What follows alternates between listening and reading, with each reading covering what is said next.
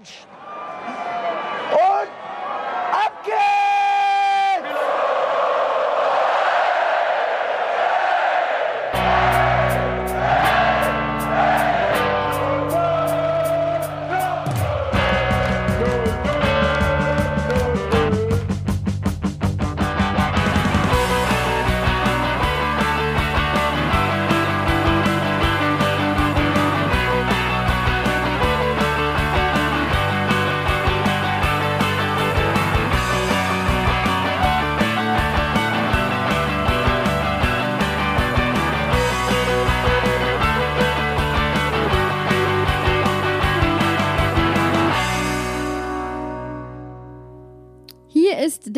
Hinterhofsänger-Talk, die geballte gute Laune von Mainz 05. Ich bin Felicitas Boos und habe neben mir natürlich nur die besten Laune-Menschen der ganzen Welt eingeladen. Der Bene ist am Start. Jetzt hast du mir ganz schön die Pistole auf die Brust gesetzt, Gude.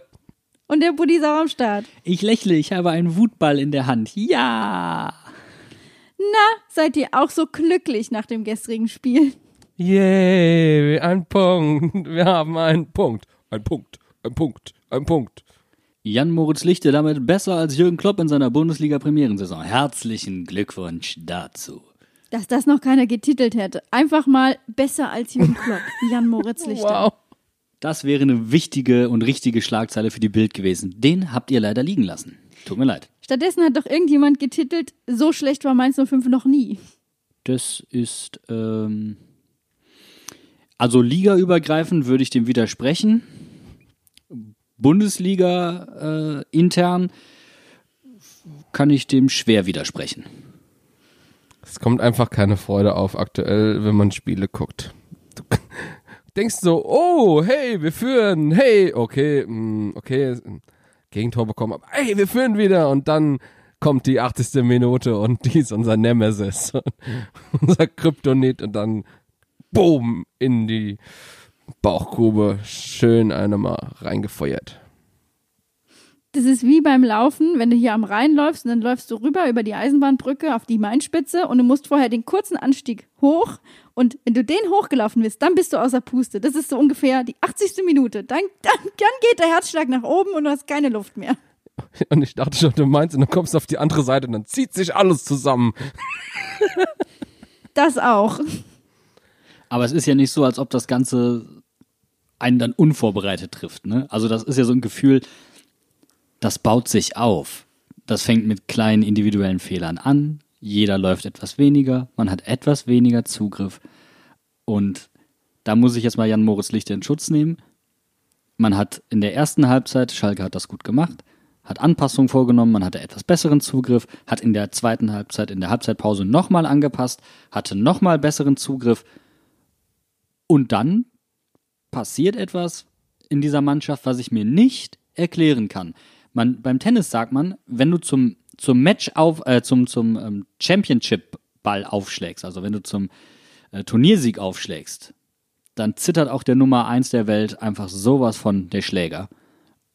Aber ich weiß nicht, ob es das ist, weil da ist es ja so ein Momentum, das einfach auf einmal da ist, das sich erklären lässt. Aber das hier ist so ein schleichender Prozess. Nee, das ist ganz genau dasselbe. Mainz 05 hat Angst vor Punkten.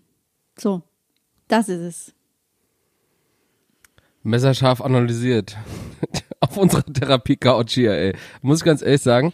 Aber ich glaube, das könnte eine Aussage sein, die wahr ist. Also, ich meine, du, du siehst, wie die Spieler, du siehst, wie die Spieler in die letzte Viertelstunde gehen. Und du weißt ganz genau, jetzt, jetzt schwenkt gerade die Stimmung und oh Scheiße, jetzt, das langt nicht. Das langt nicht. Das war gegen Gladbach schon so, das war jetzt auch wieder so.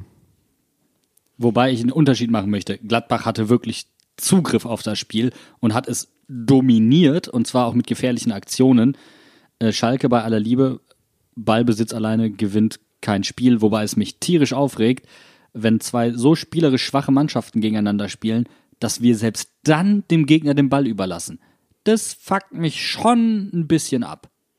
Ich habe eine Theorie. Ich habe nämlich gerade was gedacht. Das ist wie bei meinem Lieblingskinderbuch beim Sams. Wir haben nur eine begrenzte Anzahl von Wünschen. Wir können Standards verteidigen, wir können mal einen Standard schießen, der ankommt, wir können ein Tor schießen, wir können mal richtig anlaufen, wir können mal hinten vernünftig verteidigen. Aber in der 80. Minute sind alle Punkte weg und dann war's das. Dann kriegen wir nämlich keine mehr. Ich weiß es nicht. Es macht, es macht ratlos und ihr merkt ja selbst, also wir, wir sind ja jetzt hier gerade wirklich wild. Wild und wir sind beim Sams angekommen. Hallo, beim Sams. Das Einzige, was, was ich vom Sams noch in meiner Erwachsenenzeit übernommen habe, ist das Taschenbier. So, das sollte dann auch wirklich alles sein. Und ich komme auf dieses Spiel in mehrfacher Hinsicht nicht klar. Und wenn ich ganz ehrlich bin, tue ich mich sehr, sehr schwer, auch dieses Spiel zu besprechen. Ähm, Ich habe, ist ja mit so einem Quote, war ja auf, auf FUMS und ich habe gesagt, ich konzentriere mich nur auf die Mainzer und die Mainzer müssen ihre Tore machen und sie lassen wieder komplett die Effizienz vermissen. Alles andere war Schwachsinn. So, und bei FUMS gab es ja noch eine andere Quote-Card, und zwar die vom Strohmeier. Und der hat nämlich argumentiert, dass äh, der Schiedsrichter oder der war da vielleicht ein ähm, bisschen die Finger im Spiel hatte und äh, den Schalkern da den Sieg äh, geklaut hat. Weißt du was? Ich finde, die beiden Quotes schließen sich überhaupt nicht aus. Beide Quotes funktionieren. Hätte Mainz die Tore gemacht, würden wir überhaupt nicht über den VAR diskutieren. Und dass Robin Zentner mit seinen Fehlern dazu beigetragen hat, dass die Schalter, äh, die Schalter, die Schalter den Schalker umgelegt haben. Schön. Äh, dass die Schalker Morgenluft gewittert haben, ist ja auch unbenommen. Ja. Aber natürlich hat der war auch, äh, da gab es ein paar äh, diskussionswürdige Situationchen, möchte ich äh, anmerken. Ja, und trotzdem bin ich der Meinung, dass wir als Fans die Gelackmeierten am Ende sind. Also egal, was da auf dem Spielfeld passiert, wir können ja nichts tun. Und das ist das, was mich so, das, was, glaube ich, was mich so auslaugt, weißt du? Dass ich einfach hier sitze, mir den Fußball angucke, denke, heute geht was. Und wir haben es ja letzte Woche auch immer schon wieder gesagt, die Hoffnung wird wieder und wieder enttäuscht. Und wenn es in der 80. Minute passiert. Und deswegen war ich auch so froh, dass in der Stadt diese Gänse-Aktion lief, weil die hat mir nämlich Mut gemacht. Da habe ich gedacht, okay, die Mainzer appellieren wieder an das Zusammengehalt, äh, den Zusammenhalt, ne, hier nach dem Motto, wir wollen uns nicht gegenseitig zerfleischen. Die Supporters haben dazu ja auch einen Brief geschrieben. Und es war alles angerichtet. Man hätte gegen, du hast es eben schon gesagt, gegen Schalke den Schalter einfach umlegen müssen. Und ein Punkt ist dann zu wenig. Ich finde, letztendlich ist das ein Spiel, das drei Verlierer hat. Vielleicht, also das ist meine These. Ein Spiel, drei Verlierer. Denn am Ende ist, der, ist dieser eine Punkt für Mainz zu wenig, für Schalke zu wenig und der VAR, respektive das Schiedsrichtergespann, steht auch nicht gut da. Ich habe aber auch noch drei Verlierer, nämlich Berz, Buddy und Boos, die das Spiel besprechen müssen. Ja, danke. Ja, zu 100 Prozent. Nur schon sechs. Weil ich weiß gar nicht, wo ich anfangen soll. Weil natürlich ist das heißeste Diskutierte die Schiedsrichter, ja, aber eigentlich wollen wir uns ja aufs Spiel konzentrieren. Andererseits äh, reden wir hier seit zwei, drei Wochen das, das Gleiche eigentlich, permanent.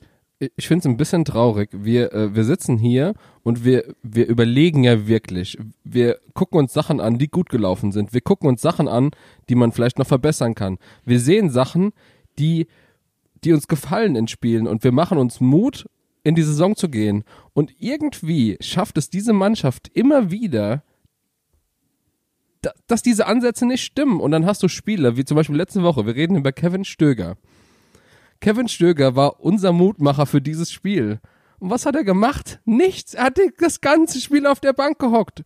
Und es tut mir leid, dass ich vielleicht ein bisschen vorgreife. Aber das ist auch ein Punkt, wo ich mir denke, verdammt, das ist genau das, woran ich mich gerade aktuell hochziehe als Mainz-Fan. Also es kannst natürlich keinen Spieler einwechseln, weil sich die Fans daran hochziehen. Ja, Das wäre ja ein bisschen wild. Und klar, ich meine, ich hasse nicht gemeint, ich das ist schon klar, sorry, wollte ich jetzt nicht Alles reinreiten. Nur Jan Moritz Lichter hat ja auch Zugriff auf die Mannschaft. Die Mannschaft hat ja auch reagiert auf das, was er gesagt hat und getan hat. Nur was ich mich frage ist, es waren fünf Wechsel, drei Totalausfälle. Also drei Spieler, wo ich Note 6 geben muss, die eingewechselt werden. Aber dazu kommen wir gleich. Und bevor wir dazu kommen und hier schon alle aussteigen, weil sie sagen, sie haben keinen Bock und keine Nerven, denen empfehlen wir was aus dem Hause Fums. Ich mag Tennis. Tita Tennis. Tita, Tennis mit Sauer und in Meinert auch. Way. Nur bei Thames in ihrem Fumsfachhandel für Spiel und Spaß. Also ich mag ja Schobbe. Tennis eher mittel, sag ich mal, sehr neutral dazu. Ich mag Schobbe. Shisha. Shi- Shisha magst du oh, auch, Shisha, oder? da. Ich hab direkt neben mir steht sie schon. Ich habe sie schon vorbereitet. Heute Abend kommt vielleicht noch mal jemand zu Gast und dann schauen wir mal.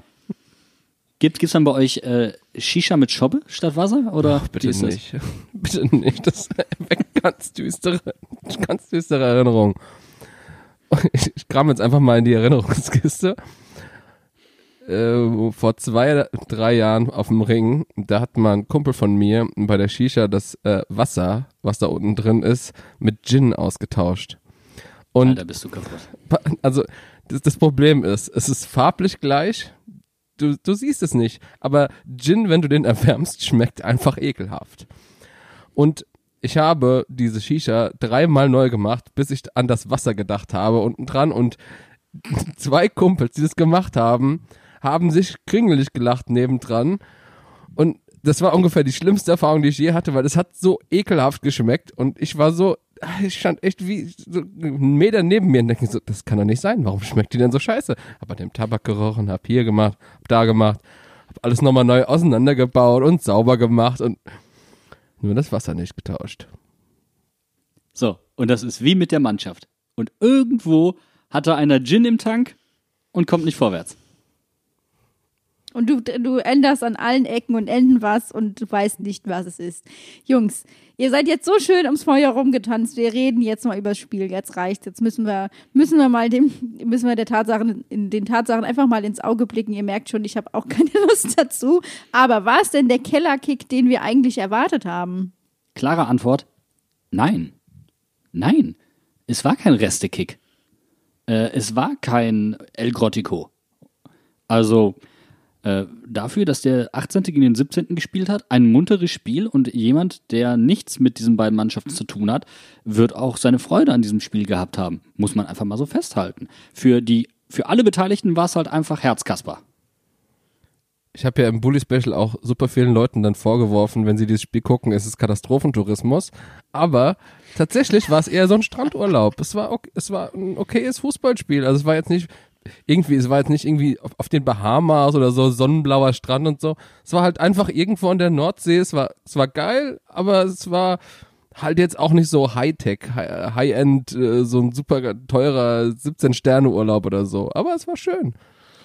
17 Sterne. Wow. Drunter macht der Benes nicht, ganz ehrlich. Ich fand nämlich auch, also unser Präsident hat in der Halbzeit äh, sich erstaunt geäußert, dass man, dass man doch mehr Netto-Spielzeit hatte als gedacht, äh, dass nicht die Fouls das Spiel dominiert haben. Und da den Eindruck konnte ich auch äh, komplett unterschreiben. Also es wurde erstaunlich wenig gefoult, wenig getreten und äh, auch, auch Fußball gespielt, überraschenderweise. Ja, weil beide Mannschaften doch auch einen klaren Plan verfolgt haben. Übrigens hat Schalke den Plan super umgesetzt am Anfang. Mit ihren Außenverteidigern haben sie da, dafür gesorgt, dass sie das Zentrum ein bisschen aufgeweicht haben und damit kamen die Mainzer überhaupt nicht klar. Die mussten dann umstellen, ja. Haben dann besseren Zugriff bekommen, dann wurde das Spiel auch besser. Also auch von den Anpassungen her, wie flexibel die beiden Mannschaften sich gezeigt haben, wie sie beide äh, sich Chancen rausgespielt haben. Also Schalke mal, also der, der liebe Herr Uth, der hat ja gefiel, der hat wirklich sehr, sehr viel Gefühl im linken Huf. Aber den einen muss er machen, ne? Als er fünf Meter vorm Mainzer Tor steht. Marc Uth übrigens achtmal in elf Spielen gegen Mainz getroffen. Wow, das ist so ein klassischer Pizarro, ey. Nee, das ist Timo Werner 2.0. Oder so, ja. Aber, um das jetzt fortzuführen, beide Mannschaften gut eingestellt, gut reagiert und nach einer Zeit kam dann halt bei beiden so der Schuss Verzweiflung dazu. Und das äh, hat dann dazu geführt, dass es ja, ich wären Zuschauer da gewesen, hätte die Arena gekocht. Die hätte richtig gekocht. Wir hätten die Schalke an die Wand geschrien. Oder zumindest ich hätte die Schalke an die Wand geschrien, weil ich wäre, glaube ich, völlig eskaliert, um das irgendwie über die Ziellinie retten zu können. Also so ungefähr wie Trump auf Twitter eskaliert ist, weil er hat ja die Wahl gewonnen. So hätte ich da gestanden und geschrien, ja, wir gewinnen das, wir gewinnen das. Dieses Spiel wäre eins dieser Spiele gewesen, wo man im Stadion nur die Hälfte von dem mitbekommen hat, was tatsächlich auf dem Platz passiert ist. Ja, wo man so von sich selbst gefangen ist und so in dieser, in dieser Emotion und dieser Stimmung drin, dass das komplette Spiel verschwimmt vor einem. Oh, das, das sind die geilsten Spiele. Und wenn du dann nach Hause kommst und siehst, wow, dreimal war und dreimal war, war es knapp, dann ist natürlich umso krasser.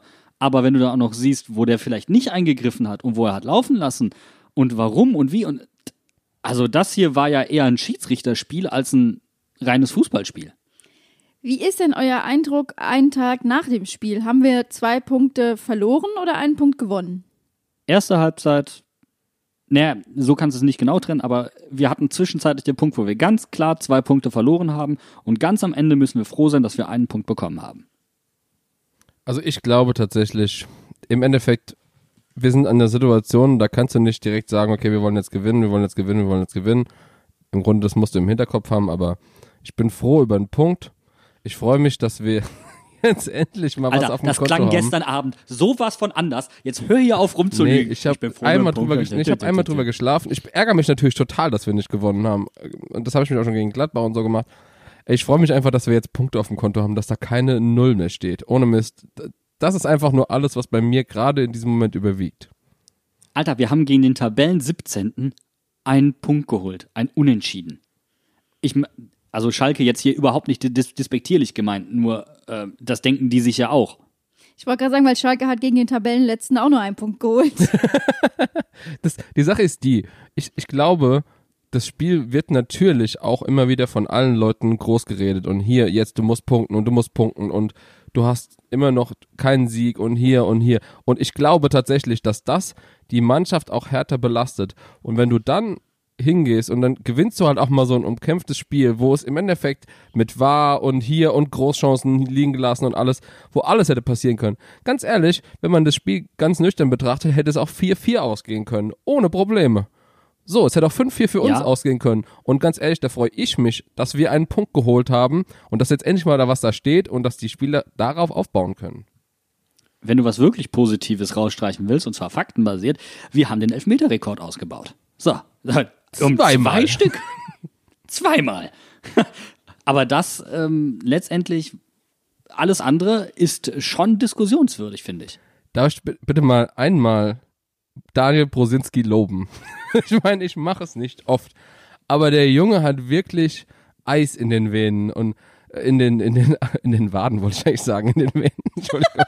Also, ganz ehrlich, wenn er bei den X-Men wäre, dann wäre der Iceman. Ganz ehrlich, der ist ja, also, cold as Eis und unsere Lebensversicherung bei Elfmetern. Mateta fand ich nicht ganz so sicher, aber Brosi, ey, ich dachte echt nicht, dass er geht, aber hey, der Mann kann das. Elfmeter, wenn er was kann, dann das. Vor allem, Mateta versucht es ja ihm nachzumachen, indem er einfach mit dem Stare-Down beginnt, in dem Moment, wo entschieden wird, ob Elfmeter gepfiffen wird oder nicht. Aber der Prosi, der macht es einfach. Der schlägt den Ball dahin, läuft an, auch nicht besonders engagiert, schießt ihn einfach rein. Der hat auch keine Chance gehabt, der Renault im Tor. Null. Der war so platziert, da kommst du niemals hin als Torwart, wenn du nicht mindestens einen, Vorsprung, äh, einen, einen Schritt schon mal in die Richtung machst. Also, fand ich gut. Ja. Aber wo wir gerade bei Mateta waren, ähm, dass der Jubel danach ging mir nicht rein. Sei mir nicht böse. Du machst hier das zweite Tor nach einem Elfmeter und dann feierst du dich so ab, also mit, mit dem Jubel. Und danach verschenkst du dann noch 200-prozentige. Von mir aus darfst du so feiern, wenn du die beiden anderen machst. Aber doch nicht vorher. Oder sehe ich das falsch? Ich wollte es gerade sagen, wir hatten, ähm, wenn wir, natürlich sind wir absolute Elfmeterkiller, aber ähm, wir hätten, und das, da komme ich jetzt wieder auch zu meiner Frage zurück, ähm, wenn wir 200-prozentige Torchancen haben von Mateta und Burkhardt und die reinmachen, dann haben wir drei Punkte gewonnen. Da müssen wir nicht drüber diskutieren. Und dann kann Mateta auch von mir aus auch so auftreten. Aber bei einem Spiel, wo sie in der 49. Minute kurz vor Ende der ersten Halbzeit äh, doch den Elfmeter verwandeln, da gehst du in die, in die Kabine, konzentrierst dich und kommst raus und dann kannst du sie abschießen. Das, das, damit kann ich leben, aber da, das, war, das war mir einfach zu viel. Ich glaube auch, er hat sich selbst ein bisschen rausgenommen, weil die, die Chance war ja dann ganz kurz vor vom Abpfiff. War das Burkhardt, der die Chance hatte zum 3-1 in dem Moment? Nee, nee, er selbst sogar. Mateta war genau, er selbst. So, er hat sich da selbst rausgebracht. Er war dann schon wieder in seinem Larifari-Modus. Ja, Äh, hier läuft bei mir heute. Und direkt eine hundertprozentige versenzt. Aber so kalt, wenn, wenn du mit 3-1 in die Halbzeit gehst, haben wir keine Diskussionen mehr. Das ist ähnlich. Wir haben, wir haben US, die US-Wahl gerade schon gebracht.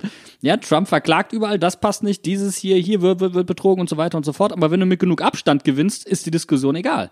Und da kommen wir aber auch zu dem Punkt, ähm, weshalb sich die Schalker, glaube ich, auch so über den Schiedsrichter aufregen. Wir als Mainzer ähm, und ich glaube auch generell ist es, wir kommen halt, wir haben nicht im Ansatz eine so lange Niederlagen und äh, nicht, nicht gewonnen Serie hinter uns wie die Schalker. Bei den Schalkern, ich glaube, wenn da jemand podcastet, der wird sich wahrscheinlich jede Woche wirklich dieselbe Frage stellen. Warum gewinnen wir einfach nicht? Und wir Mainzer haben immer noch genug Argumente, um zu sagen, wir kriegen es aus dem eigenen Spiel heraus geschafft, zu gewinnen. Aber ich glaube, bei Schalke ist es eine ganz andere Nummer, weil wenn da der Schiri Scheiße macht, dann ist das quasi die Überlegung zu sagen, okay, die Mannschaft hätte auch nicht viel tun können, aber der Schiri hat es quasi für uns entschieden. Du nimmst die ganze Mannschaft aus der Diskussion raus und wir machen das anders. Wir bringen die Mannschaft rein und können eigentlich über den Schiedsrichter gar nichts sagen.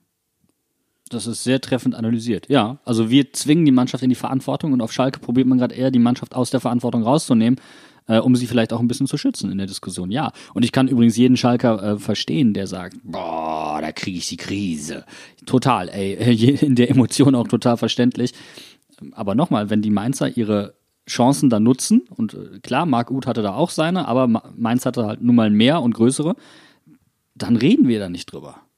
Und das, das ist halt dann auch ein Talent einer Mannschaft, Diskussionen im Keim zu ersticken. Ja, wollen wir mal über die äh, strittigen Szenen reden, die strittigen Elfmeter-Szenen vom VAR oder wie sieht's bei euch so aus? ich weiß nicht, ob man. Manuel Baum hat auf der PK gesagt, die erste Entscheidung wäre 50-50. Lieber Manuel Baum, ich schätze ihn sehr und toller Trainer. Äh, ich finde auch übrigens sein, sein, sein Engagement bei der Trainerausbildung, äh, das er hinter sich hat, äh, super. Kann ich jedem auch nur empfehlen, sich, sich das mal ein bisschen anzugucken. Lernt man richtig was. Aber das ist keine 50-50-Entscheidung. Nastasic, da gibt es für mich drei Möglichkeiten, Elfmeter zu geben. Hand, Bodycheck und in die Ferse treten. Es gibt drei Möglichkeiten, Elfmeter zu geben. Also, das ist keine 50-50-Entscheidung. Für mich reicht es, einen Johnny Burkhardt im Strafraum umzuwerfen. Dann kann man für mich Elfmeter pfeifen. Sollte eigentlich lang, ja. Vor allem, weil dieser Elfmeter ja derjenige ist, der eigentlich super deutlich ist. Bei dem zweiten kann ich jegliche Diskussion von den Schalkern ja eigentlich verstehen.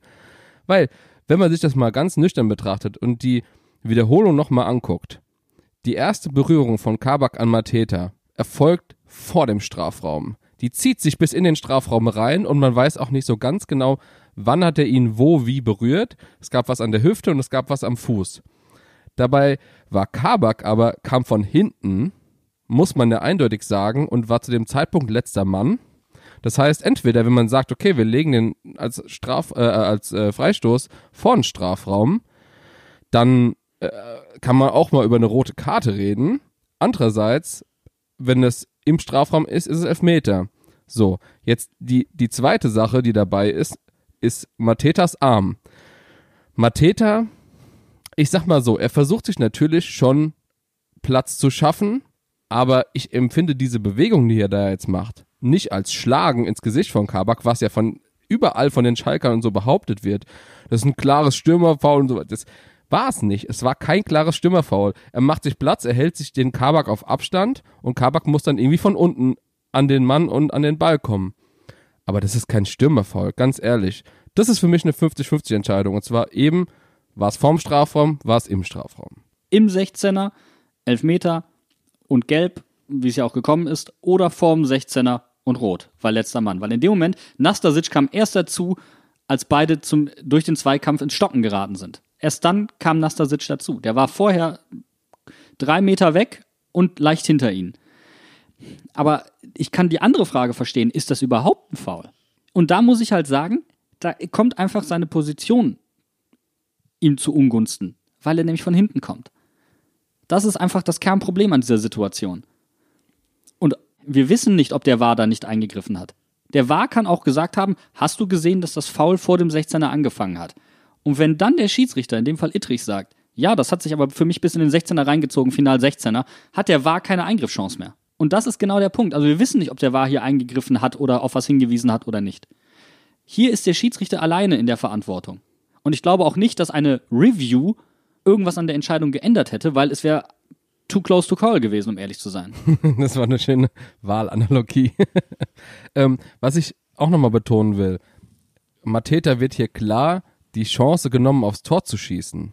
Also, das muss man sehen, ob das jetzt ein Foul war oder nicht, darüber kannst du dich streiten, aber durch, durch das Eingreifen von Kabak kann Mateta nicht mehr aufs Tor schießen und, und fällt hin und im Endeffekt natürlich beide fallen hin.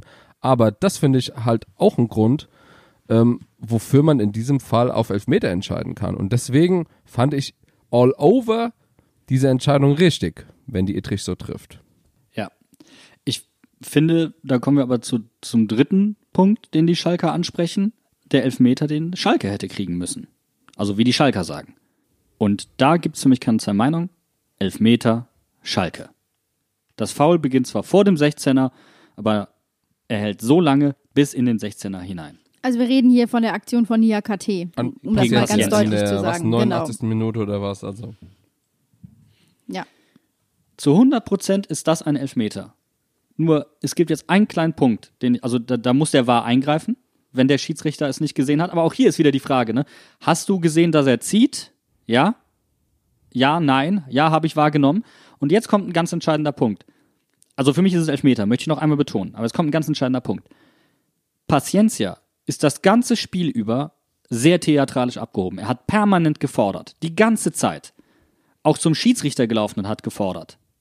Und wie er dann fällt, hat mit einem Ziehen am Trikot halt leider gar nichts zu tun. Er fällt dann, als wäre er umgetreten worden. Und wenn dann der Schiedsrichter sagt, ist mir zu viel Theatralik, ist, ist vorbei. Ist vorbei. Es ist ein Elfmeter. Aber diese Theatralik, die er die ganzen, das ganze Spiel über ans, äh, an den Tag gelegt hat, fällt ihm da auf die Füße im wahrsten Sinne des Hat er Wortes. sich selbst über, schön übervorteilt. Das ist, das ist komplett bescheuert. Natürlich ist das ein Elfmeter. Da brauchen wir gar nicht drüber reden. Tun wir aber. Ich fand es so geil, dass Ittrich ganz klare Ansagen gemacht hat, die man auch wunderbar hören konnte. Unter anderem an Danny Latzer, dass er zu ihm einfach mal gesagt hat, wenn du nochmal kommst und dich beschwerst, kriegst du gelb. Das hast du über jedes Außenmikrofon gehört und hast dir nur gedacht, Danny, vielleicht musst du jetzt einfach mal kurz still sein. Und das war ja relativ früh im Spiel. Und auch Manuel Baum hat dann relativ mittig im Spiel die gelbe Karte bekommen. Also Ittrich ist ja die ganze Zeit bearbeitet worden. Jetzt mal kurz, um ein bisschen Verständnis irgendwie für den Schiedsrichter hier ähm, irgendwo rauszukramen. Ja, also Ittrich ist die ganze Zeit bearbeitet worden und hat dann auch mit Karten gedroht oder hat sie dann halt auch verteilt. Also da war ja schon auf dem Platz Abstiegskampf. Ja, und ähm, vor allem haben wir ja auch, sag ich mal, das erste Te- Gegentor, was wir bekommen haben, das ist jetzt vielleicht keins, was dir unbedingt im Abstiegskampf passiert, aber das kriegst du mal rein. Also der, der äh, Freistoß, den Marc Uth geschossen hat, der war einfach sauber, gezirkelt, schön in die Ecke. Das, das, so ein Tor, das war einfach, da kann man nur sagen, herzlichen Glückwunsch, okay, kriegst du mal, ne? Einmal in der Saison ungefähr. Das Einzige, was mich dabei nervt in dieser ganzen Sache ist, dass wir halt keinen Freistoßschützen haben, der so Dinger machen kann. Da, das ärgert einfach. Das ist so ein, so ein Stechen so ganz tief drin, das nervt. Oder dass das in der Schalke abwandern, ne? Johannes Geismann so in die Runde geworfen. Also der letzte, an den ich mich zumindest erinnern kann, der bei uns solche Standards geschossen hat. Jonas Molly hat auch mal, auch mal so Apparate gemacht. Ja, stimmt, ja, ist richtig. Aber jetzt waren wir gerade schon bei Fehlentscheidungen. Und es ist jetzt ein bisschen bitter. Aber so schön dieses Tor war, und jetzt blutet mir das Fußballerherz, weil es ein fantastisches Tor war, ein sehr, sehr schwerer Freistoß, weil er so eng am 16er war. Das Tor hätte nicht zählen dürfen. Gibt die neue Regel. Bene, will, willst du sie einführen? Es gibt eine neue Freistoßregel.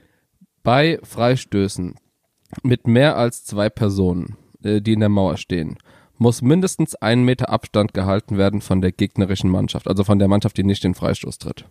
Ja. Und Ittrich ermahnt Sané, stellt ihn einen Meter weg und Schöpf stellt sich dazwischen, press an die Mauer und steht dann schlussendlich sogar Robin Zentner im Blickfeld. Der diesen einen Schritt zur Seite macht und deswegen dann nicht mehr hinkommt, auch wenn der fantastisch getreten war. Und liebe Schalker, ihr könnt euch sehr viel über den Schiedsrichter aufregen, aber das hier ist eine Situation, hier hätte es indirekten Freistoß Mainz geben müssen. So, so sehr mir das Fußballerherz auch blutet, weil es ein fantastisches Tor war, ähm, aber das wäre leider korrekt gewesen, nach der neuen Regel.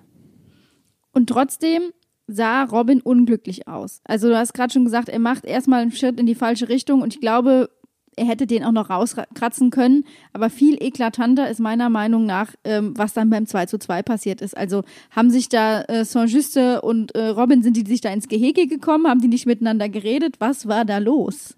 Also ich frage mich, warum Robin überhaupt in dieser Situation an den Ball geht. Weil St. Just steht da und kann den rauspölen. Und durch diese, durch diese Aktion, dass er da an den Ball geht, macht er den Ball eigentlich überhaupt erst gefährlich, weil so wie er, so wie er da steht, kann er den Ball maximal, man hat das ja gesehen, er kam da gerade so dran, er kann den maximal irgendwo in die Mitte des Strafraums, so um den Elfmeterpunkt hin abwehren. Und da ist ja wohl die Gefahr, wenn er eh schon rausgerückt ist oder gerade geflogen ist, dass dann Schalker zum Einschuss bereit steht, am allerhöchsten. Das heißt, du kriegst so wie, also die Gefahr, dass du ein Gegentor bekommst, ist mal vielleicht um 50, 60, 70 Prozent erhöht. Und das heißt, es war von vornherein schon keine clevere Situation und dass er dann noch seinen eigenen Mann an, mit dem Ball trifft, der gar nichts anderes machen kann, als ihn reinzustolpern. Also das nervt. Vor allen Dingen, es war nicht die, der erste Fehler von Robin. Das 2-2, das ja nicht gegeben wurde, weil man kann von dieser Handregel halten, was man will und es kann jeden Schalker verstehen, dem es da emotional komplett die Hutschnur zerfetzt hat. Ähm, aber was Robin da bei, der, bei dem Standard macht und unter, unter, diesem hohen, unter diesem hohen Ball wegtaucht, einfach noch zwei Innenverteidiger von uns abräumt, sodass Kabok überhaupt vorm leeren Tor erst steht, war ja auch schon ein saftiger Patzer. Das, ich ich habe mir das angeguckt und es war wieder ein Standard. Wir mussten es wieder angucken, wie ein Standard ins Tor geht, auch wenn er dann im Endeffekt nicht gezählt hat. Aber ey, ich, ich. Und vor allen Dingen, es war ja diesmal nicht, nicht die Abwehr, die schuld war. Es war ja nicht die Abwehr, die schuld war sondern es war tatsächlich Robin Zentner, auf den das zu 100% ging. Und das ist so ein ganz kritischer Moment, das verunsichert eine Mannschaft. Und vor allen Dingen, da riecht der Gegner Morgenluft. Aber leck mir am Arsch riecht der Morgenluft. Und die unpräzisen äh, Bälle aus dem Strafraum, die, die langen Bälle, die, die nur so halb und einen halben Meter hoch waren oder sowas, die gab es dieses Spiel wieder. Wieder und wieder, ich glaube, es waren drei oder vier wo ich jedes Mal die Luft anhalte, ob jetzt gerade ein Kontereinsatz von, den, von dem Gegner. Und das kann ich nicht tolerieren. Und es tut mir leid, aber da müssen wir uns drüber unterhalten, ob Robin Zentner noch der richtige Torwart für uns ist. Ganz ehrlich, das kann doch nicht sein, dass, dass man solche Fehler die ganze Zeit akzeptiert. Da muss man, jede Woche kriegt er eine Ansage oder was von Kuni. Vor allem, es sah wirklich so aus, als hätten sich die Schalker das in der Vorbereitung angeguckt, weil die einfach den Robin jedes Mal angelaufen sind, sodass er dazu gezwungen wurde, den Ball schnell wegzuspielen. Und das hat Methode. Das hast du ganz klar gesehen. Und ich bin da ganz bei dir, Bene. Da müssen wir einfach mal, das, da muss, muss in der Länderspielpause mal ein bisschen Tacheles geredet werden, oder? Ich glaube, es ist jetzt gerade der falsche Zeitpunkt, um Robin Zentner aus dem Tor zu nehmen. Denn das nächste Spiel ist gegen Freiburg. Das heißt, er hat wieder seinen alten Spezi gegenüber. Das heißt, er hat wieder Druck. Das heißt, es wird ein Weltklasse-Zentner sein gegen Freiburg. 100 Pro. Mit Ansage. Das, die Ansage nehme ich gerne entgegen und äh, nichts wünsche ich mir lieber, ganz ehrlich. Äh, wenn Robin Zentner zu seiner alten Form zurückfindet, da können wir, glaube ich, alle nur aufatmen. Total. Und es ist halt auch echt schade, weil er ja eigentlich dieser Typ ist, äh, ja, er ist ja eigentlich so das mentale Gedächtnis dieser Mannschaft, der anschiebt. Ne? Und, und wenn er so verunsichert ist, kann er dieser Rolle einfach nicht entsprechen. Vor allem, weil man auch in dem Spiel deutlich seinen Einfluss gemerkt hat bei den Standards. Man hat ihn bei jedem Standard rumschreien hören und hat den Leuten gesagt, wen sie wo decken sollen, für wen sie verantwortlich sind. Das fand ich richtig top. Also man muss wirklich sagen, dass, dass ähm, sich dieser Aspekt deutlich gebessert hat. Aber das andere langt einfach nicht. Entschuldigung, wir spielen hier Bundesliga und nicht Kindergarten. Boah, Alter. Du bist mir ein bisschen, also ich, ich, ich, äh, als jemand, der ja Flo Müller sehr klar favorisiert hat aufgrund unserer Sommerreportage. Aber das ist mir jetzt ein Tick zu hoch, aber ich ähm, kann, ich will, ich will gerade nicht irgendwie jemanden noch mehr verunsichern. weißt du, was ich meine? Ja, ich kann das voll und ganz verstehen. Es, es, es, ärgert, es ärgert mich einfach. Es, das, das,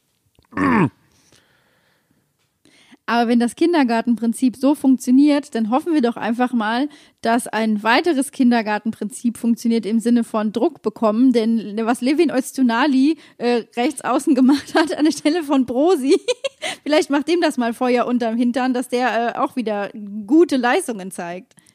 Bro, Brosi war links, wenn ich mich richtig erinnere. Ich- wir, wir, wir, haben, wir haben ja dann auf, äh, vom Vierer auf Fünferkette umgestellt und Eddie ist nach links gerückt. Und ich würde Eddie in diese Gleichung gerne mitnehmen. Denn wie sich Eddie in den Dienst der Mannschaft gestellt hat, erst auf der 10, dann als Außenverteidiger. Ähm, und Öztunali auf der anderen Seite als Außenverteidiger. Meine Herren, beide richtig gut. Ich würde sogar mich so fast so weit aus dem Fenster lehnen und zu sagen, Levin war gestern der beste Verteidiger auf dem Platz. Habt ihr noch diese eine Grätsche im Blick, die genau an der Strafraumgrenze war, wo Uth oder so durch war? Alter!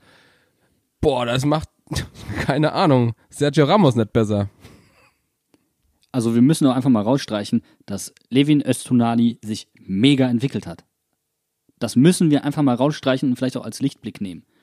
Aber ich gehe mit dir mit, Binne. Die Grätsche, die Levin ausgepackt hat, die war so lehrbuchmäßig, wie Mateta sich den Ball aus der Luft gef- äh, gegriffen hat und es aussah wie das Bundesliga-Logo. Das war einfach wunderschön. Ein Ballannahme, Ein Ballannahme. eine Ballannahme, Wie- wie, von Fußballgott geküsst, den, den, den Schuh. Wunderschön. Und trotzdem, wenn dann Lichte sagt, man nimmt Mateta raus, um wieder ein bisschen mehr äh, anlaufen zu lassen, dann ärgert mich das. Und das war aus einem ganz einfachen Grund. Habt ihr sein Anlaufverhalten, also Matetas, nach seinem Treffer gesehen? Das ist eine rhetorische Frage, oder? Es war nur sehr, sehr kurz, aber Ja, da ging Vollgas. Ich, ich hab's bemerkt. Vollsprint. Junge, warum machst du das denn nicht die ganze Zeit? Warum? Es war genau der richtige, genau der richtige Moment. Überhaupt deswegen kamen wir dann auch zu dieser Situation.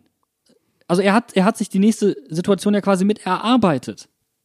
Es frustriert einfach zu sehen, dass Mateta es kann, es aber einfach nicht macht. Und das, Ja. das ist so ärgerlich und das versteht keiner.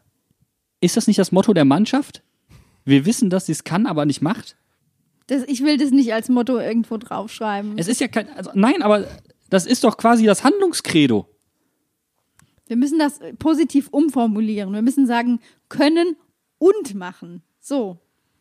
Ich, nie, ich bin da jetzt weg, ich habe keine Lust mehr, hier positiv umzuformulieren, verdammt normal. Ich gucke mir jedes verdammte Spiel an. Seit zwei Jahren podcaste ich zu jedem Spiel, ich analysiere jedes Spiel, ich gucke jedes Spiel mehrmals. Nein, ich habe keine Lust, immer aus Mittelklasse oder Sch Scheißspielen mir die positiven Aspekte rauszusuchen. Ich habe hier jetzt, ich ziehe hier jetzt eine persönliche Grenze. Jetzt reicht's. Was erlaube Mainz 05? Danke. Genau das. Mann. Äh, ich komme jetzt einfach wieder zum Spiel zurück, ähm, denn du hast ja eben nach dem Anlaufverhalten von Mateta gefragt und äh, das ist mir aufgefallen, weil nämlich dann G eingewechselt wurde, der eigentlich nicht mehr viel machen konnte, außer halt richtig anlaufen und der ist richtig angelaufen. Und dann kommen wir aber zu den anderen Auswechslungen. Die regen mich nämlich viel, viel mehr auf. Fünf Auswechslungen. Wir nehmen jetzt mal Öztunani, der ein super Spiel gemacht hat, und G raus. Bleiben noch drei. Kunde, Quaison und Und Isivo. Onisivo. Dreimal Note 6. Ich weiß nicht, was ich sonst vergeben soll. Das waren drei Auswechslungen, die komplett für die Tonne waren. Einmal tief durchatmen, in dich gehen. Nein, das verstehe ich nicht, weil es sind alles drei Spieler, die tendenziell von ihrem Leistungsvermögen her in der Lage wären, erste Mannschaft zu, äh, zu spielen oder den Anspruch an sich selbst haben, in der ersten Mannschaft zu sein. Und dann kommen die rein bei dem Spielstand, wo du die Möglichkeit hast, realistisch drei Punkte zu holen und machen so einen Lallapups. Gerade bei, gerade bei Onisivo regt es mich so auf, weil er letzte Woche so ein gutes Spiel gemacht hat, als er reinkam. Und ich verstehe den Kerl nicht. Ich- weiß nicht. Das ist einfach, vorm, vorm Einwechseln wirft er einfach eine Münze. Heute spiele ich gut. ge- leider nur gegen Augsburg, nicht gegen Schalke. Hätte man lieber das Spiel sich andersrum gemacht. Aufgehoben. Und wer nicht gespielt hat, Bene, du hattest es schon mal angesprochen, Kevin Stöger. Wieder nur komplett auf der Bank. Und wenn du doch schon auf der, im zentralen Mittelfeld wechselst, wa- warum? Wa- Why? Warum, Kunde? Warum? Was? Ich verstehe es nicht. Also, gibt Also es ist ja nicht so, als ob der jetzt, ob der irgendwie konstant Leistung bringen würde oder so. Er, er hat mal einen guten Moment. Und er hatte einmal ein gutes Spiel jetzt. Aber äh, das rechtfertigt doch nicht seine permanente Aufstellung, wenn, wenn du gleichzeitig so ein Geschoss auf, auf der Bank sitzen hast. Und da wird mir Angst und Bange, wenn ich dran denke, dass nächste, beim nächsten Spiel äh, Latzer ja eine äh, fünf, äh, also der hat fünf gelbe Karten bekommen und dadurch muss äh, darf er nicht spielen. Und ich sehe schon wieder Kunde in der Startaufstellung. Ich, ich sehe ihn einfach schon wieder und es wird mich so aufregen. Dann gibt's noch einen Spieler, den ich rausstreichen möchte, der sich gestern auch den Arsch aufgerissen hat. Leo Barrero. Leo Barrero und auch Johnny Burkhardt. Es ist nicht alles Gold, was glänzt, aber die Jungs brennen. Und ich will gerade nicht mehr sehen als brennende Jungs. was ist so? Nein. Ah. Ihr wisst, was ich meine. Die Jungs sind on fire. Und das will ich einfach sehen. Und dann regst du dich halt zusätzlich auf, weil du denkst so, schön, Paul Nebel in der U23. Schön. Cool. Niklas Tauer habt ihr Da auch nicht mehr gesehen. Die, ja, einfach, der ist im Nebel verschwunden. Das ist einfach dieser Punkt, ich will gerade nur Leute haben, die brennen. Nur brennen. Und dann kommt, dann, dann ist wieder der Schlafwagen da. Und ganz ehrlich, das ist vielleicht gemein, ist mir jetzt aber auch egal, wenn du dann guckst und du hast nicht das Gefühl, dass von der Bank irgendeine Verstärkung kommen kann, weil es einfach nicht im Moment funktioniert, also wirklich nicht. Dann hörst du dir nochmal die, Ansa äh, die äh, Aussage von Ruven Schröder vor der, ähm, äh, nach der letzten Saison an, der gesagt hat, wir können mit diesem Kader die neue Saison gehen. Dann hörst du dir an, was er in unserem äh, Interview gesagt hat, dass er sagt, es war ein großer Umbruch, äh, Umbruch geplant und kommst im Endeffekt zu der Erkenntnis, ja, du kannst mit diesem Kader in die neue Saison gehen, ist dann aber halt Kacke. Ich hätte es nicht besser ausdrücken können. Ich hätte es nicht besser ausdrücken können. Es, es ist einfach frustrierend. Es ist einfach frustrierend. Und gleichzeitig ist ja auch ein Aaron Martin gar nicht mehr im Kader. Also wenn doch schon ein Aaron Martin so angezählt ist, dass er gar nicht mehr im Kader steht, dann lass ihn doch bei der U23 sich bewähren und zieh dafür jemand anderen einfach mal als Signal hoch. Das ist nicht nur ein Signal nach innen, das ist auch ein Signal nach außen. So, mach's doch einfach. Tu's doch einfach. Er ist doch eh nicht im Kader. Dann spielt er wenigstens U23. Also ganz ehrlich, bei Aaron denke ich mir, pff, das ist im Grunde aktuell auch nichts weiter als ein Marktwert verbrennen. Was der macht. Das ist einfach nur ein Aktienkurs, der stets nach unten geht. Rufen schmeißt Fuffis im Club. So ist das gerade. Aarons. Weil er nur noch ein. Fuffi wert ist, wisst ihr? Boah, Alter. Aber das, das ist wirklich, das ist völlig abstrus, was mit Aaron passiert ist. Also offensichtlich scheint er ja nicht an irgendeine Normalform anknüpfen zu können, wenn du ihn noch nicht mal im Kader hast. Und äh, dann, dann spielt er nicht und er spielt nicht bei der U23, der trainiert jede Woche, aber ähm, ja, was soll man denn mit dem machen? Du kannst ja nur warten, bis der Vertrag aufgelöst wird. Oder ich, also, hä? Also so kriegt er auch keine besseren Angebote rein. Und es ist ja öffentlich auch angezählt worden, dass, dass man bei, bei ihm gesagt hat, ähm, seine Selbsteinschätzung und so wie er gerne spielen möchte und das, was er leistet, da liegen Welten dazwischen. Das kriegt er scheinbar nicht übereinander. Aber dann mach doch, dann setz doch jetzt dieses Signal. Ja, vor allem kam, von wem kam dann das Anzählen? Das kam von Sandro und von Achim. So, und wenn es unter Lichte so weitergeht, Ja, also deswegen meine ich ja, also es ist jetzt kein überhartes Signal, aber es ist mal ein Warnschuss. Und das, was wollen wir denn gerade? Dass die Leute brennen. Und dann büßt du halt mal, du büßt ja nicht mal Qualität ein. Du musst den Jungen da dann nicht mal einwechseln, wenn, wenn du nicht willst. Den U23, den du hochziehst, den Jugendspieler. Aber du hast ein Signal gesetzt. Ich glaube, ich weiß, warum das nicht gemacht wird. Die haben Angst, dass, dass wieder ein Spielerstreik droht, wenn ein Spieler in die U23 geschickt werden soll. Gott. Das ist das, ist das Läts- Rätsels Lösungsbene, ganz ehrlich.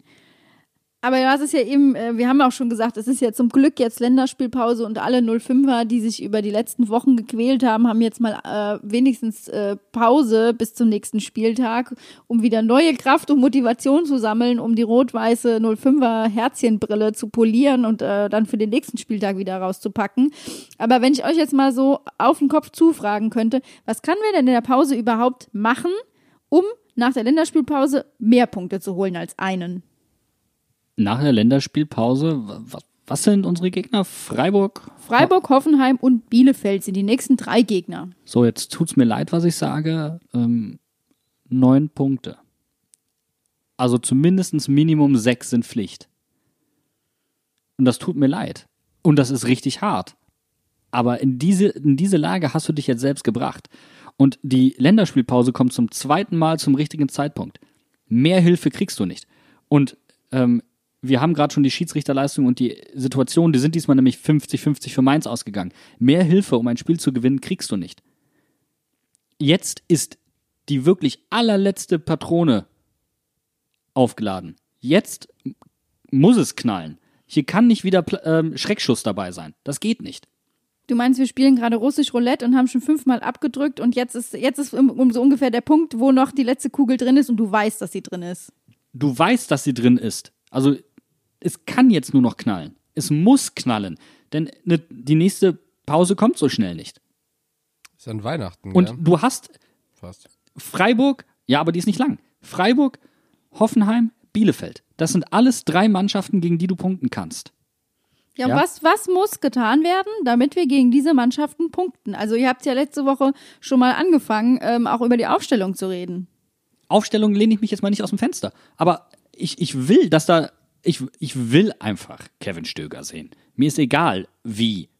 Ja, aber ich will ihn sehen. Und ich glaube auch, dass er unserem Spiel gut tut, dass er unserem Spiel Statik und Sicherheit und Souveränität verleihen kann. Das was, was wir brauchen, was dir hilft, in der kritischen Phase äh, oder eine kritische Phase in so einem Spiel einfach mal zu überbrücken. Weil du in der Lage bist, den Ball zu halten.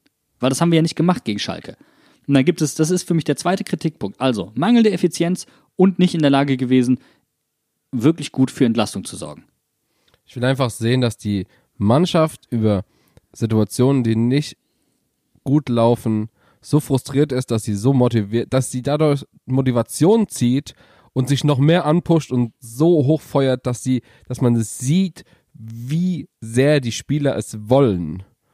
Das vermisse Bene, ich. ich will einfach. auch jetzt einfach, Bene, ich will jetzt auch einfach keine Twitter-Nachrichten mehr sehen mit, was die Spieler hinterher ihrem eigenen Verein ins Mikro diktiert haben. Das ist jede Woche eh das Gleiche. Tut mir leid. Und das, das Banner hing doch hinterm Tor. Lass Taten sprechen. Lass Taten sprechen. Es ist jetzt wirklich der letzte Moment. Lass Taten sprechen. Ja, und da, da komme ich nochmal auf das zurück, was du eben gesagt hast, Buddy, weil das für mich auch so ein Zeichen war im Spiel. Wir haben, wir schießen ein Tor und dann, was machen wir gegen Schalke? Wir laufen nicht weiter, sondern wir geben denen den Ball und so nach dem Motto, nimm du ihn, wie gegen Augsburg, ihr wollt auch keinen Ball, könnt ihr damit nichts anfangen und Ball, äh, Schalke schiebt sich den Ball im Mittelfeld hin und her und wir gucken zu. Ich bin der Meinung, da muss doch irgendwie was kommen, da muss doch mehr Feuer drin sein. Ich, also, ich bin so verzweifelt im Moment, äh, auch wenn wir jetzt den einen Punkt geholt haben. Mir fehlt es da vollkommen an Worten. Ohne Mist. Ich, ich bin da einfach aktuell ein bisschen überfragt. Ich will einfach, dass, ich habe es ja eben schon mal gesagt, wenn ich nicht sehe, dass die Mannschaft für diesen Verein brennt und sich aufopfert und wie gesagt, frustriert ist, wenn Sachen nicht klappen und dadurch sich noch mehr pusht und sich gegenseitig unterstützt. Und das ist einfach, das ist der Fußball, den ich sehen will und mehr brauche ich erstmal gar Weil du es nicht. gerade ansprichst, Bene. Weil du es gerade ansprichst. Kunde in der einen Situation, Zweikampf, verliert den ganz knapp. Und was macht er? Reißt die Arme hoch, schüttelt mit dem Kopf und läuft nicht weiter. Genau, genau das Falsche gemacht. Er regt sich über die Sache auf, zieht dann aber nicht die Konsequenz, jetzt muss ich noch mehr reinfeuern. Und das ist, das sind so Dinge, die, die, das wirklich, und das sage ich aus Erfahrung, weil ich es weiß, das wird bei Mainz 05 in der F-Jugend ausgetrieben. Das kann nicht sein. Äh, Sehen wir es positiv. Immerhin haben wir keinen Leo Messi, der es nicht für nötig hält, einfach mal nach hinten zu arbeiten. Das war eine geile Szene. Wie wunderschön. Also so schlimm ist es dann. Es ist noch nicht alles verloren bei Mainz 05. Ähm, ja, Wisst ihr, was auch noch nicht verloren ist? Das DFB-Pokalspiel gegen Bochum. Denn ihr wisst ja, DFB-Pokal können wir. Ah, wie wunderschön. Das wird toll. Homecoming für Danny Latzer. Also äh, eigentlich kommt äh, sein ehemaliges Home sagen, hierher. Bochum kommt zu ihm. Mobile Home. Das ist, ach, wisst ihr was, ganz ehrlich, vielleicht ist das auch ein positives Signal. Diese Saison läuft alles verkehrt. Wir kriegen es in der Bundesliga nicht geschissen, dafür aber im Pokal. Und ganz ehrlich, so kacke das jetzt wird die nächsten Wochen äh, und die Gegner, die wir haben, ähm, wir haben ja schon gesagt, irgendwie, wir müssen jetzt mal punkten so langsam, aber ey, spätestens vor Weihnachten, wenn der DFB-Pokal kommt, dann gibt's mal wieder einen Sieg von Mainz 05. Wisst, wisst ihr, wie das hier klingt, was wir die ganze Zeit machen? Wir wollen euch unterstützen. Wir wollen die ganze Zeit positiv sein. Nur gebt uns irgendwas, damit wir positiver sein können. So klingt das hier, was wir sagen. So von wegen, wir wollen positiv sein, aber wir brauchen dafür auch eure Unterstützung, liebe Mannschaft. Bitte, bitte, bitte, bitte tut doch mal was Gutes.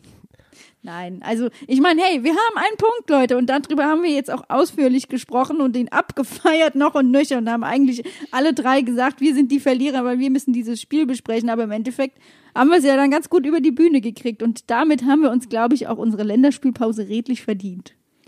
Danke. Oh ja. Ja. Und dann hören wir uns nämlich wieder nach dem Spiel gegen Freiburg. Äh, wir spielen am Sonntag gegen Freiburg am 22.11. und wir werden montags podcasten. Das heißt, ihr hört uns am 23.11. wieder. Und bis dahin würden wir sagen, schont eure 05er Nerven, atmet einmal durch, macht irgendwelche Herbstspaziergänge und denkt nicht an Mainz 05, denn es kann nur besser werden. Bis Schön in dahin- Reue Hesse wandern. Genau. Bis dahin, macht's gut. Bye, bye. Tschüss.